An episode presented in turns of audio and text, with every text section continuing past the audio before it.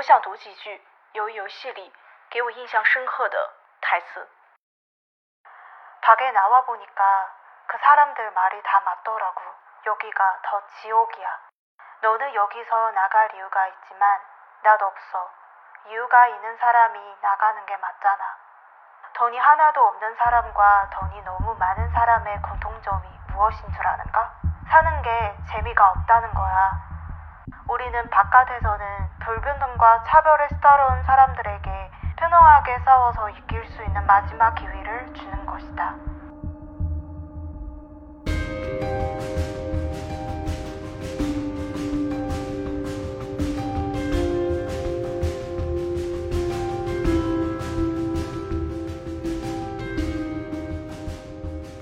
很多剧情的方面，大家都有看过，在知乎上一搜一大堆这种所谓的剧情解析啊，都很多这种解释。就不在这里再详谈了，但主要是想从一个是营销，一个是服装。那先从营销的角度来说，一开始先介绍一下，就鱿鱼游戏它火有多么的火，火到了什么程度。鱿鱼游戏其实并不是第一部走出亚洲的韩剧，但也很有可能是最成功的。那么它拿下了 Netflix，我们俗称奈飞，覆盖一百九十多个国家和地区的热度榜单的 Top One，并且连续九日位居全球人气榜的第一位。鱿鱼游戏也成为了继《寄生虫》之后的。在全球范围内最具影响力的韩流作品，其实我们都知道，优质影视剧的产业链的开发并不局限在这个电视剧的内容本身了。嗯，从九月十七日上线至今呢，由于游戏在超过九十个国家和地区登上了奈飞的热门排行榜的榜首，全部都是一。你也可以看到我们那个统计表上，就它所有都是一串一。然后由于游戏话题在呃国内也是爆火，像在微博上有将近二十亿的阅读。然后其中一位参演的女演员郑浩妍，开播前和开播。后，他的粉丝直接暴涨到一千多万，甚至拿下了奢侈品 LV 全球品牌大使，才九四年是吧？对，我记得。对，由于游戏这个营销的，它的策略到底是？怎么画的这个版图？我们来看一下，韩剧的也是经历了一自己探索的一个阶段吧。就是在一开始从模仿美剧的这种气质开始，慢慢走出了一个本土化的特色，有充足的资金支持，然后加上品味调性再创新，以及加上一个非常明确的定位，这就是一个算是个爆款。那么这一个公式也完美的契合到了由于游戏打造的思路里面。从剧情来看，是充满了故事思维的。不管是从色彩的矛盾感来讲，还是看它剧情的设置来讲，比如说一堆成年人玩一个儿童的游戏，对吧？看似很可爱的一些装置，但却在那个环境里面去厮杀，充满了戏谑和矛盾的，是非常具有碰撞感。对碰撞感，故事的一个。必不可少的一个因素，热爱故事这个事情已经是刻在人类的 DNA 里面了。那从时代背景上来看，我们现在处于在一个后疫情时代，正好着力在探索这种线上或者说非接触的方式去普及这个韩流文化，也算是一种高效的一种文化输出。那某个人气男团在去年成功举办了个首个线上付费的演唱会，其实这个也是吸引了来自全国各地的一百多个国家的地区人观看。除了这个时代背景，除了它内部的剧情感的这种设置之外，还有它的制作。做他们舍得花钱，而且完全符合了一个工业化制作的一个流程。比如说像鱿鱼游戏，它的单季制作成本是约二十五亿韩元，这个也是非常不可小觑的。那么第一集的九集的总制作成本达到二百亿韩元，以约合人民币是一点一八亿，大概是。从单集成本来看，已经达到了我国 S 级的自制剧的等级，因为其实是相当于是这个韩剧在整个的韩剧市场来讲，算是比较大的投资了。从编剧、导演啊、灯光啊、配乐这些，无论是哪个环节，非常高的水准，够给观众带来一种直观上的视觉刺激，是非常明显的。刚才谈到了这个制作，谈到了时代背景，谈到了这个故事思维，其次就是剧情，你可以看到。从剧情来讲，它本身其实是为什么会获得如此大的传播呢？尤其这是一个全球性的现象，这到底是为什么呢？它一个原因就是它的剧情是门槛非常低的。它的接受度是很低的，在鱿鱼游戏之前，这种杀人游戏之类的题材其实也屡见不鲜。比如说之前的《动物世界》，像《动物世界》确实火，但是也没有像它那么火。像还有更早的，可以追溯到小时候我们看过的那个日本日本的大逃杀，对，包括更近一点的《饥饿游戏》，但是都没有像游游戏这样产生了一种现象级的影响，破圈了，直接变成了一种大众化的剧集。我们其实回头想一想，主要就是在于它的游戏。并没有多么的复杂。他们的游戏全部都是儿童游戏，小时候都在玩的，成人跟小孩的游戏产生了一种很强烈的矛盾。这个东西是正好一箭双雕了。我们可以看到，它设置了六款一九七零到八零年代传统的儿童游戏，比如说我们其实说实话，像一二三木头人这种，基本上我不知道外国啊，反正。中国也有，中国是有的，就是一二三木头人这种非常简单了啊，包括拔河啊、打打弹珠啊、玻璃桥啊，都是本土的喜闻乐见的一些游戏作为闯关的环节。它整个的这个游戏的设置是非常的呃亲民的，就大家都能理解，而且门槛也很低。里面的人物的设定全部是全年龄段的，就是有老有少，每个年龄段都有。然后呢，就可以更有代入感。对对，观众看的时候就会更加把自己的这个感觉带入进去，也就更利于后期的观众的讨论。一个剧的成功，包括我们之前看那个《蜂鸟》电影，你其实也能感觉到，真正厉害程度在于大众看完这部剧，不同层圈层的人，或者说不同类型的人，他们对这个剧都可以有自己的解读。而这种每一个不同群体对这个解读的。层面越多，说明这个剧的剧本就越妙。就比如说像《盗梦空间》的那个结局，可能有些人在某些人眼里，他觉得那个陀螺就是可以停下来的；但是某些人眼里，他就觉得他是停不下来的。乐观和悲观。对，但是还有更多可能，比如说他们会觉得整个的电影都是一场梦，这也有可能。就是你会发现，好的剧本在于，任何的大众都能看懂，都能有自己的解释，都能有不同的看法，而且都在理。都有它的逻辑在里面，你就会发现这样才是真正能引发后期讨论的一个题材。而真正好的剧本绝不是说它不是对就是错，不是黑非黑即白的那一种，它会给你很多很多解释，而且让每个人都觉得沉浸在自己的那段解释的逻辑里面，都是可以被解释得通的。像它里面的人物角色也有很多个层面，不同年龄段你都可以进行讨论，而这个其实就给后期它的营销的这这个路径铺好了路。你说它这个游戏，它虽然是为了这个电影去设计了这个游戏的剧情，但是我们其实在看这个剧的当当时，我当时就会想，如果这个剧火，一定会有很多很多同领域的，就是同行的游戏的公司去制作类似的，比如说手游，比如说网上的一些小游戏，来根据这个剧本去呃设计这种很多周边的衍生性的游戏，最后会有很多周边产品。对，那我们先说游戏这个，就是直接跟剧情相关的，它有很多很多。IP 的效应，它把二 IP 玩的非常的好，电商都会出现很多那种同款啊什么，我们也可以看到它的符号是非常鲜明的。比如说像整个的这个爽文的叙事，它非常的爽，每个剧集都非常爽，非常快，让你感觉到，哎，你看完这一集还想看下一集，有一种那种意犹未尽的感觉。刚好在一个剧情高潮的点，他给你下一集，那种感觉是让你感觉到非常的爽，一集连着一集看。他们有一集叫糖饼挑战，你可以看到他那个那一集，现在 TikTok 上 Netflix 它推出的。和这个 TikTok 用户习惯的 XX Challenge 这个视频话题，这部剧上线了几天之后，复古风格的运动服活动吧，你可以看到剧中的游戏改编成了这个抠糖饼挑战，很多人都参与进来，比如说一二三木头人挑战啊等互动性的视频挑战游戏，在 TikTok 上都非常火，像白色便鞋、红色连体裤这些，全球的搜索量都出现了飙升的一个趋势。游戏玩家脚上那 Vans 的白色帆布鞋。销量也提升了七十多倍，那甚至在官网都出现了显示到缺货的状态。嗯，嗯，然后其次就是由于游戏的这个快闪咖啡厅，也是它的 IP 的一个运作。法国巴黎也出现了一家由于游戏咖啡厅，也算是快闪店那种类型，也是非常多的人去打卡。奈飞在它的 IP 化的运营版图当中，其实也慢慢走出了自己的一条道路，也在不断的尝试。六月份，他们推出了第一个自营的在线零售店。也就是 Netflix Shop，那主要进行 IP 相关的周边的售卖。那相比于传统的这种电商网站，它的这个网站的页面设置更加的时尚化，并且以大量的图片和剧照吸引消费者去。购买，比如说它会展示出来这个作品的设计过程以及手稿图案，让消费者知道这个产品是怎么出来的，以及把相关的一些剧集的剧照啊都放在上面，又引起了再一波的消费。他的消费品的副总裁 Josh Simon，他对此也表示，就是说他们希望将精选的产品和丰富的故事讲述结合在一起，为用户提供独特的奈飞的购物体验。除了时代原因，除了它本身剧情的可传播程度，它播放的平台其实是本身它就有一定的可预见的利。好，就是奈飞这个平台，其实呃，奈飞的之前有一个广告牌非常火，就是它上面写着说“不要放弃你的梦想，我们最开始只是个租碟的”。那其实这个广告词在很多地方都传播的很好，因为就觉得好像非常的 戏剧性嘛。因为从一个租碟的，然后到现在，他们这个进步的速度是非常快的，已经不亚于好莱坞的电影制片公司了。它虽然只是一个网络平台，但其实现在很多的成功的作品都在上面有所播出。嗯，奈飞一直的传统就是希望做更多艺术和商业结合的事情。就是相当于把一些并非单纯感性的东西放到商业之中的这个目的。奈飞从一开始就是自制嘛，就是坚持自制，就是自制内容。它是唯一一个在全球最早的可以将数据算法应用到剧情点设计以及剪辑思维中的公司之一。这什么意思呢？就是它会在算法的指引下，它会对剧情进行一个安排。尤其在剧情的前半部分，他们会要求每隔十五分钟左右便会出现剧情节点，就这个剧情点点一定是可以吸引观众的注意力的。他们会特别的会拿捏每一个观众在看这个剧当中的这个情绪的起伏。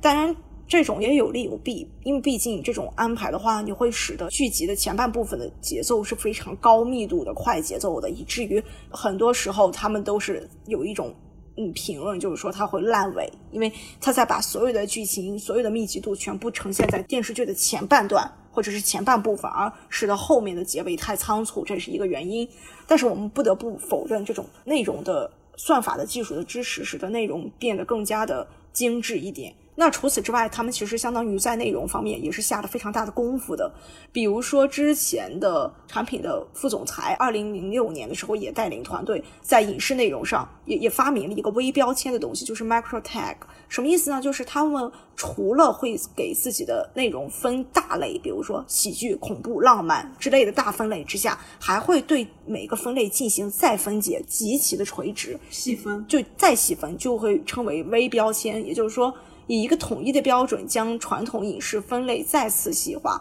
然后他们称其为量子理论。公式就是它等于地区加上形容词加上影片的类型，再加上创作来源、设定时间、故事情节、内容、适应观看的人群等等等等。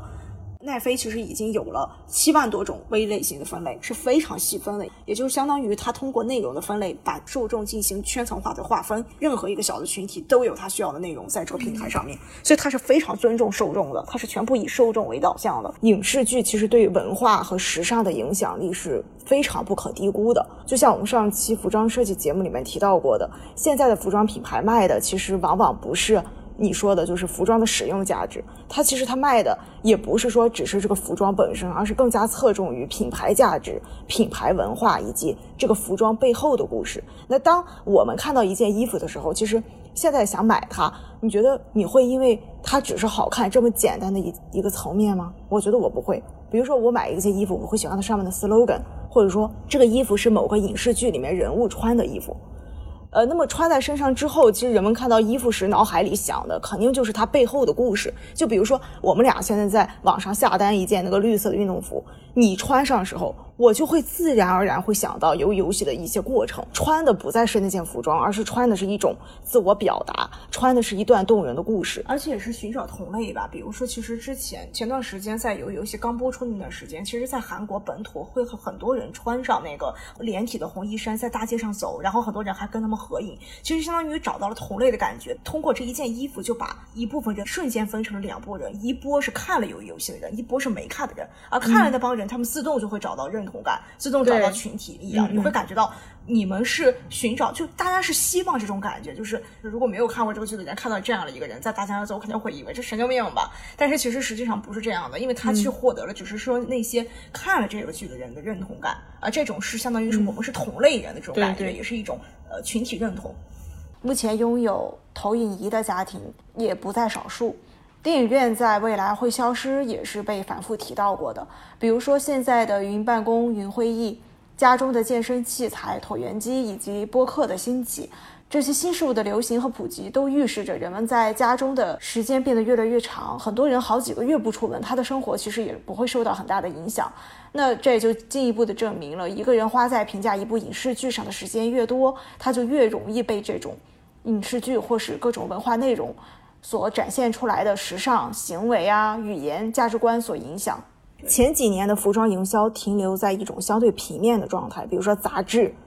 穿搭等等这种比较直接的传播方式，只是停留在售卖服装本身的一种。所以其实也存在了，现在博主很多都会除了在发，比如说他如果是在宣传某一个服装或者是某一个产品之前，他会穿插着发一些自己的日常，去形成自己的一种人格化、一种故事性的东西，让别人说你先喜欢上我这个人。也就是说，现在为什么这么火的一个词儿叫人设？他先把这个人设立起来，然后你就觉得 OK，你先认同我这个人设，你认同我我的这个故事，你才能认成我买的东西。但现在来讲，其实这种方式有有一点就是不太管，被湿透了。其实也消费者也不傻。那其实像你刚才讲的，很多观众在看完鱿鱼游戏，它只有九集嘛，那看完了肯定会有一种意犹未尽的情绪在那里。那么这些衣服呀，包括你刚才讲的快闪店，其实这些都是一种情绪的补充，需要有一个渠道去释放它这些意犹未尽的情绪。那正好消费就是一个填满它这些输送不出去的这个渠道的出口。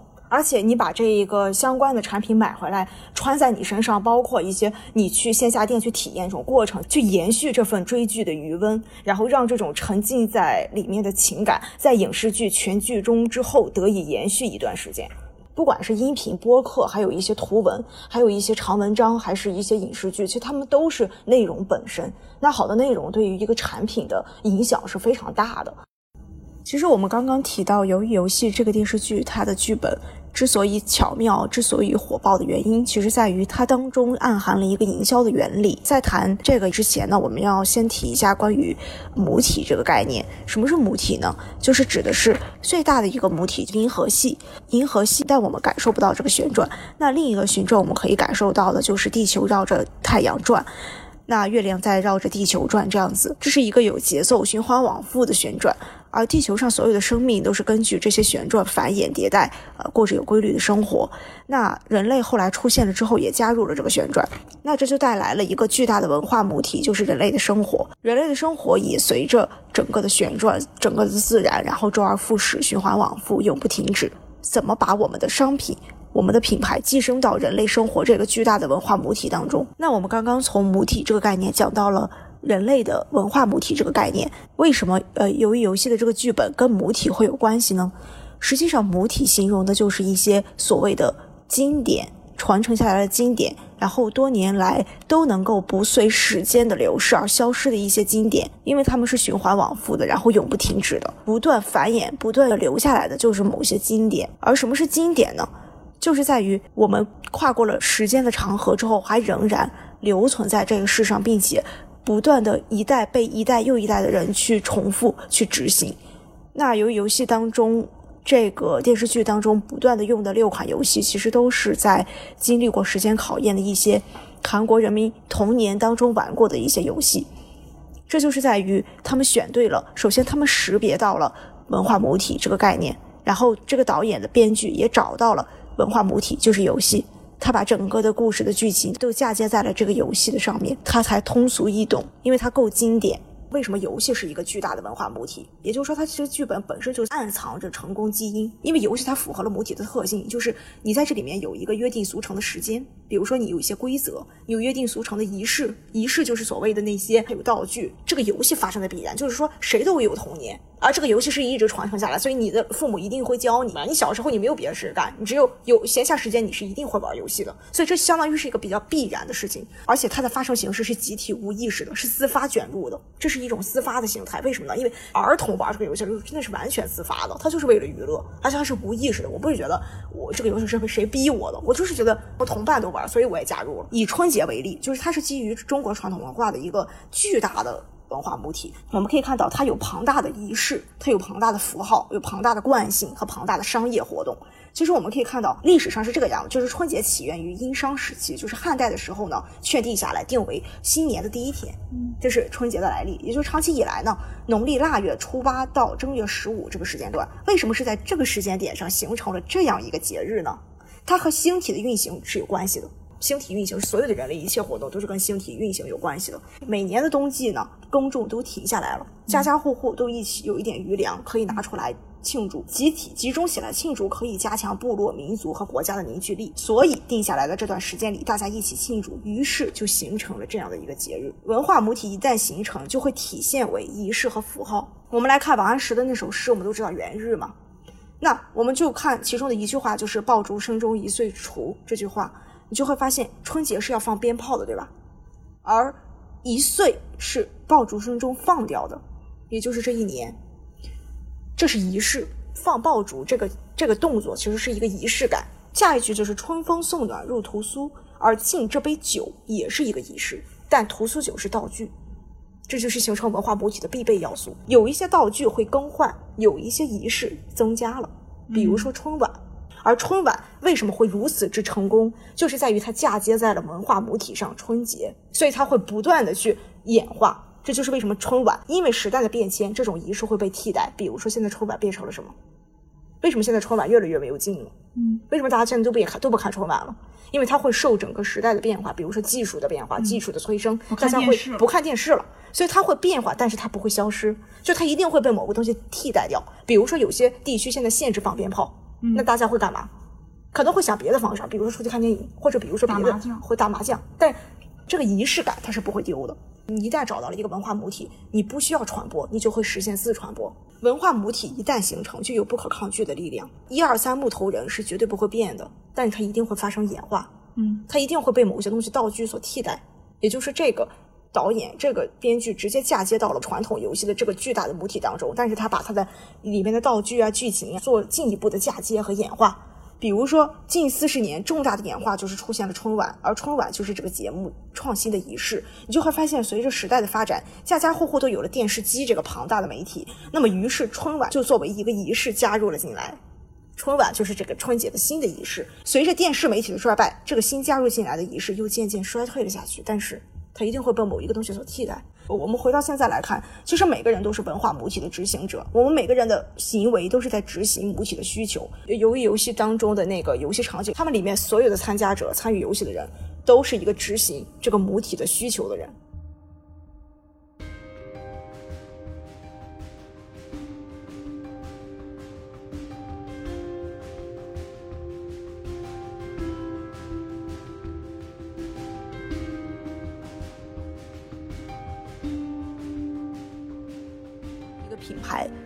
怎样算是完成了一次成功的营销呢？就是在于，首先他先识别，找到一个所谓传承下来的经典，经典也就代表的是文化母体。那他找到了这个文化母体的基础上，他再在这个当中把他想传达的产品也好，商品也好，找到一个共情的一个点，去嫁接在这个文化母体当中，然后他就相当于获得了文化母体的这种永恒不息的力量。那由于游戏的这个剧本。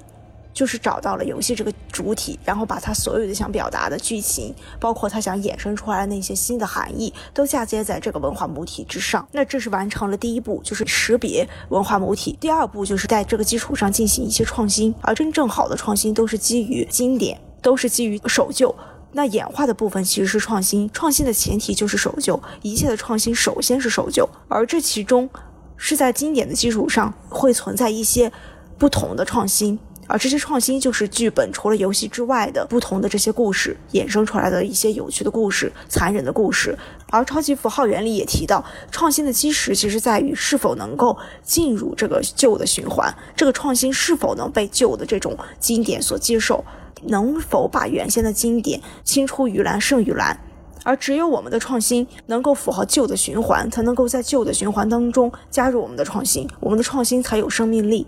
非常优秀的创新，其实不代表说你完全的原创。其实你不做原创，而是传承，其实更能让你这个产品更能走得远。因为我们传下来的这些经典，是千百年来流传下来的东西，它已经进化成了一种人们怎么讲，就是一看到它就能马上记住了一种符号。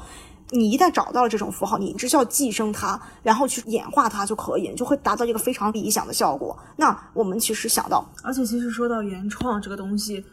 嗯，呃，比如说我们做设计的，你比如说你做什么设计，你能说你真的就是自发的吗？你的灵感还是来源于大自然，包括一些什么东西，大家都是在 copy 大自然。那这种情况下，你没有办法说你真的是与生俱来的一种前所未有的东西。其实大家都是，呃，严格来讲的话，大家都是在创造，大家都是在创新，经典的基础上再创新而已。其实根本就不存在所谓纯粹的原创。对啊。我觉得这个东西其实要是按照严格程度来讲的话，极其严格的话，其实世界上不存在原创。所以说，原创这个东西就得看你的相对的标准是什么。如果你的标准特别严格的话，那我可以讲，大家都是在大自然中找灵感。人类文化经历了这么多年，其实说实话，太阳底下无新事，完全没有见过的创新，也不利于传播。因为说实话，人类的文化已经进行了非常漫长的一个过程，基本上所有的事情都已经发生过了，而我们所谓的创新，只是在旧人的传统上的基础上再进行再创新而已。所以现在来看，创新的本身，如果你想利于传播的话，你一定先寄生在一个文化母体当中，一个小的母体，就是人类这个文化当中的某一个母体，循环的部分其实是它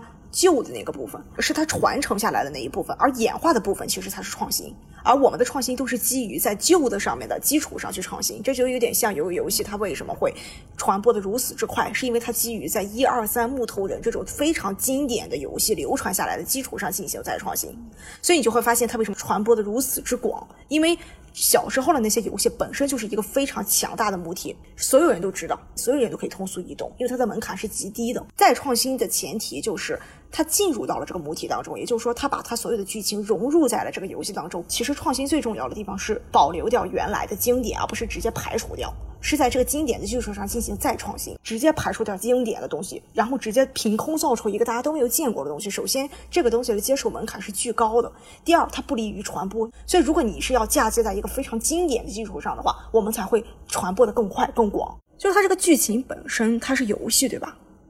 游戏其实是。一个跨越不是娱乐化，就是它是跨越，因为它第一它是基于人性才设计出来的一种模式，但是它就是基于人性去设计的。像这种传统类的，或者说像这种经典类的游戏，它其实是跨越时间长河的。就是你不管，因为游戏的本质它其实就是你做了一件事儿，你获得了奖励，然后你开心，然后重复上述步骤。对，所以你就会发现。我因为现在技术发达了嘛，可能 iPad 那些什么电子科技都起来了，可能小孩子现在不会玩那种，呃，一二三木头人啊、弹弹珠啊那些。但说实话，归根结底，这些游戏的本质都是一样的。都是寻找刺激的旅程，所以我们看游戏本身，它其实就相当于一个文化母体了。什么叫母体呢？就是人类生活，它其实就是一个巨大的文化母体。文化母体的特征呢，首先它永远都是永不停息的，而我们加入和离开的方式其实是一模一样的，都是周而复始和循环往复的。这就是我们讲的文化母体。这个剧本的文化母体其实就是在于游戏，而游戏它其实就是一个文化母体。为什么呢？因为文化母体它有一些特性。比如说，我们刚刚提到的周而复始和永恒性，还有不断的循环，还有它的集体的无意识的自发的。自发卷入的、必然发生的、不可抗拒的。那我们看一下，为什么游戏是符合文化母体的？首先，游戏它有约定俗成的时间，因为呃，由于游戏里面它有规定好，就是说这些游戏都是小时候玩的，所以它其实时间是固定的。而每一代代代的韩国的儿童在童年的时候都会或多或少的接触过这些游戏，大家都是通俗易懂的。那首先这是时间，然后就是仪式感。那所有的这些仪式和道具，那每一个游戏都有它特定的道具，那它为什么是不可抗拒呢？因为我们在儿童时期，不管是环境，还是我们在儿童时期的喜欢游戏，以及是家长会教给你的这些所谓的游戏的玩法，这种种种种都是不可抗拒的，而发生的形式又是集体无意识的，因为每个儿童在玩这个游戏的时候，都是有他自己想娱乐的目的所在，像之前流行的那些大逃杀啊。同样的杀人游戏没有像鱿鱼游戏这么火的原因就在此，是因为鱿鱼游戏它找到了一个经典、可传承的、可复制的，而且也是易于理解的儿童游戏作为剧本的基础而去打磨、再去衍生。所以整个的逻辑就是：首先，我们的超级符号原理一旦用上了之后，那你整个的这个推广的效果就会加倍。那整个的逻辑其实就是。首先，我们认识到母体是一个循环往复的，是一个永恒的，是没有办法被停止的，因此它有一个极大的一个能量。而这个创新，它没有说凭空捏造出来一个游戏，它都是基于儿童游戏的这个基础上进行了一些场景的布置、剧情的演变。而文化母体找到了之后，它是以仪式和符号的形式体现的。所以这里面又引申出了仪式和符号的这个概念，而整个的电视剧其实有很多很多超级符号，比如说三角、方块、圆圈这一些，以及人物身着的那些特色的、鲜艳的、有视觉冲击力的衣服的颜色、色彩、符号、服装，以及它的音乐。既存在视觉符号，又存在听觉符号，音乐会随着不同的剧情的起伏而呈现。那么，这个文化母体当中的执行者又是谁呢？游戏里面的执行者是谁呢？就是这一个一个的参与游戏的角色，文化母体的执行角色，也可以理解为是我们的观众。我们看到了这个游戏，看到了整个的这个剧集，我们其实也参与到了整个的这个文化母体的运转当中。你可以这么去理解。所以，由于游戏才能出圈，是因为大家都认识到了，都感受到了整个的儿童游戏这个文化母体的力量。所以说，我们都能从当中找到一些共鸣。你可以把这个整个的这个剧看成他想卖出的一个产品。它的这个产品的品牌叫做鱿鱼游戏，而通过这些超级符号实现了品牌的寄生，也就是说实现了他们这整个剧在我们消费者生活当中的寄生，哪怕是呃生活上，哪怕是精神世界的寄生，那购买就必然发生。也就是说观看，也就是说收视率，也就是说它所有这根据这个剧产生的衍生品也好，IP 化的产品也好，周边产品也好，购买就必然会发生。所以说。总体来讲，符号其实就是来揭示产品、来揭示道具的价值，加快道具和道具购买者之间信息沟通的速度和效率的，这是它的作用。所以说，你就会发现，为什么在《鱿鱼游戏》这个电视剧当中，它不断的出现那个方块、三角、圆圈那个符号，它不断的出现红衣人这种鲜明的表达方式，通过颜色让你马上的感知到这个人。我现在看完这个电视剧，我估计我十年之后都会想起来。我一想起鱿鱼游戏，我就想起来那个穿红衣服的那群人。因为符号的本质在于广告的本质、宣传的本质，其实是在于重复。电视剧的不同的片段在名片上，它都在重复这几个元素，它变成了一种无意识的让你记住了。就有点像那种地铁广告。你比如说，现在像网络上除了呃我们刚才说的那些游戏啊、IP 啊，还有一些比如说服装啊这些衍生品之外，其实网络上还出现了非常多的糖饼。真的有人做糖饼，还有很多人买那些玻璃弹珠啊，那些所有的那些衍生品。就是他找到了可继承的经典之后，他从这个经典的过程当中实现了一定程度的演化，演化之后又变成了一个相当于为这个经典包上了一层非常漂亮的包装袋。但它包装完了之后，又发现它又优化了这个经典本身，就于蓝胜于对你就会发现它其实就是相当于是从母体中来到母体中去，然后又成为母体，最后变成了壮大这个母体本身。那如果我们把自己的品牌、把自己的游戏、把自己的电视剧寄生在了这个必然会重复的母体当中，那我们的品牌也会不断的跟随母体去重复，那购买必然会发生。为什么符号会比呃电视剧本身还重要呢？就是因为在过十年当中，可能所有的人都忘记了这个电视剧本身的剧情到底讲了个什么事情，呃，脑子里面会形成一个非常简短的一个一个词语去形容这个电视剧，你肯定不会记得每一个演员他到底说了哪一句台词，或者哪一集讲了一个什么事情，你是不会记得了。但是它一定会在你的脑海当中形成了某种，它可以是图像的，它可以是声音的，但它一定是一种非常具象的词语啊，一种符号。我们之前在没有手机的时候，我们怎么起床？肯定是通过闹钟叫你醒，但是现在我们床头还有闹钟这种东西吗？都是有手机，对吧？嗯。但它现在在你手机里面，它呈现了一种什么东西呢？就是这个闹钟，它其实一直依然在，但它现在变成了一种电子化的东西，它变成了一种二维的，在你手机里面的。但是你不要忘记，它的 icon 是什么？它 icon 其实还是一个钟表，嗯，它还是一种符号。实物的确消失了，但是闹钟的符号留了下来，进入了我们的手机。这就是我们经常说的，就是产品。它是流水的，电视剧它是流水的，但是符号才是铁打的，它是永恒的。所以符号的寿寿命线是非常长的。一个成功的电视剧，它一定会留下几个符号，让你一直延续下去。也就是说，在你不久的将来，你看到这个符号，你还会想到这个电视剧，这才是成功的营销，而不是说只是这个剧情讲的很好，但是它没有一些可以被归纳下来、被沉淀下来的一些简单的、可被重复的符号。比如说，我现在提到《盗梦空间》，我还会想到那个陀螺；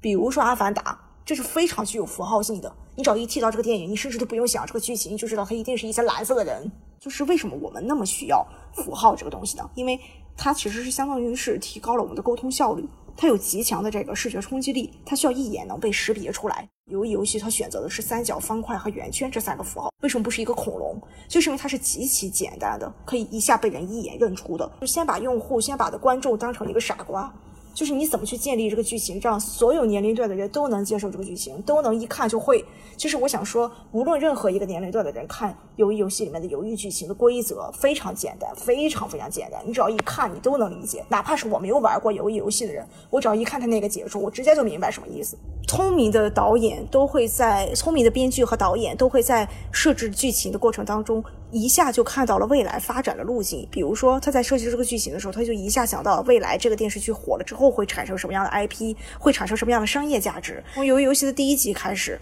他就已经识破了未来会发生的这些所谓的能涉及到商业化的版图，他其实已经想明白了。比如说，他已经预料到我研究出来这个剧情，未来肯定会有很多衍生品。他已经想好了所有的物料了，他甚至都为这个去铺路了。其实他都知道这些符号一定会引导消费，而且一定会赋予商品生命。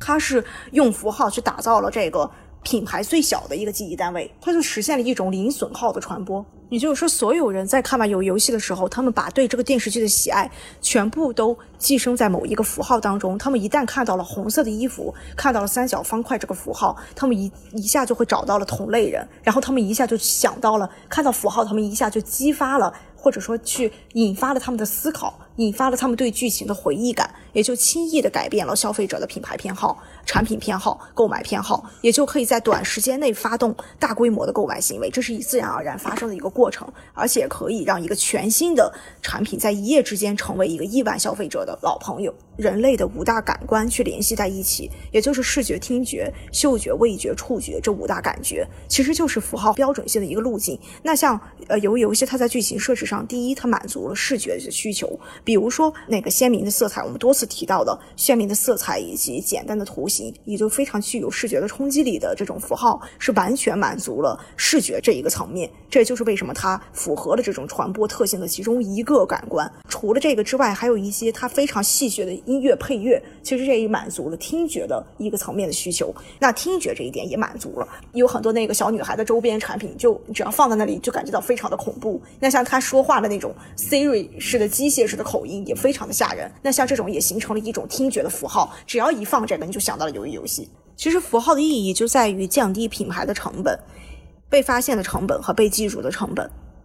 比如说，他在呃听觉上有一个非常巧妙的设计，就在于他们不同角色出场的时候都会有一个不同的音乐。比如说红山连山庄的那那一波管理人员的话，他们一出场都会有一个噔噔噔的那种音乐。除了视觉符号之外，其实听觉符号一直被很多品牌方所忽视。其实听觉符号特别的重要。那比如说步步高点读机里面的说有一些不断重复的 so easy 那些符号，你会觉得一提到这个，你就会想到这是步步高。那比如说脑白金这个也是，哪怕你不看它的画面，你都会想到它那种调调、那种感觉，你就会发现听觉符号其实是非常不能被忽视的一个传播路径。它既是一种听觉符号，它甚至同时也是广告符号。听觉有视觉无法比拟的优势，它其实不需要看到它。你就可以获得这个信息。如果一旦听觉符号成功的话，其实它不仅是在企业本身宣传了这个品牌的广告里面去，呃，表达出来，它更能带动消费者之间的流行，让消费者在各个的场合都能用这段声音。所以这其实是传播力度很大的一种方式。